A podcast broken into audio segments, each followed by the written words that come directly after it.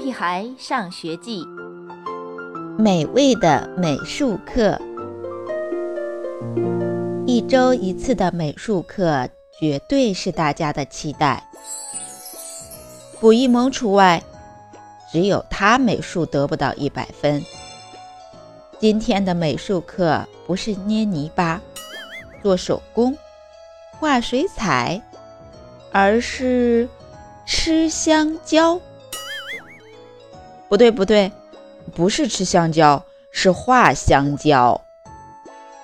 美术老师把一盘黄澄澄的香蕉摆在讲台上，让我们认真观察。可以画红色的香蕉吗？胡小图说：“他只有红色的彩笔，不可以。”卜一萌抢着说：“香蕉只有红色和绿色的，也不是不可以。”老师对胡小图挤着眼睛，相信未来的科学家会研制出彩虹香蕉。在美术课的世界里，只有想象力。一切皆有可能。哦耶！我们拍手欢呼。卜一萌气呼呼地坐在那儿，把气都撒在纸上，水彩笔重重地划过来划过去，都快把纸划破了。真奇怪，金刚的本子上没有香蕉，有只猴子。香蕉呢？老师好奇地问：“在猴子肚子里呢。”金刚的话逗得我们哄堂大笑。正在这时，有人敲门。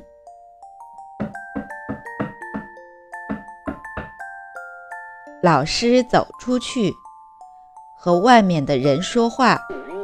金刚像火箭一样窜起来，几步冲到讲台前。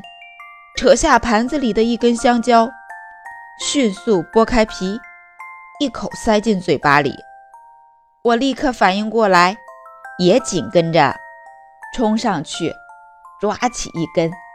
再然后是刘坚强、吴小图。等老师回到教室时，我们已经安静地坐回座位，好像什么事也没发生。香。老师扶着眼镜，盯着讲台，怔住了。在猴子肚子里呢！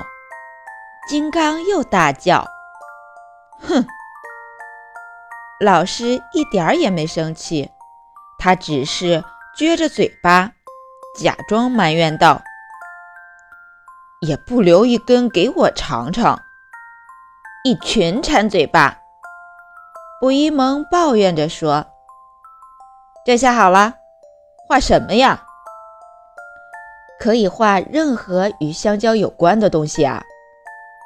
汪老师说：“每个人要发挥最大的想象力。”下课前，大家都在努力创作着，想象力在天上长着翅膀，飞呀飞呀。香香果画的是一位香蕉公主，黄色的纱裙，黄色的王冠。我画的是一个香蕉星球，那上面全都是香蕉人。刘坚强画的是朵香蕉云，在天上飘啊飘。卜一萌到底没画香蕉，他画的是一个。香蕉形的帽子，老师夸我们都是艺术家，很棒的艺术家。这真是一次又好吃又好玩的美术课。亲爱的小朋友们，你们喜欢这样的美术课吗？我好像也很喜欢。小朋友们，再见。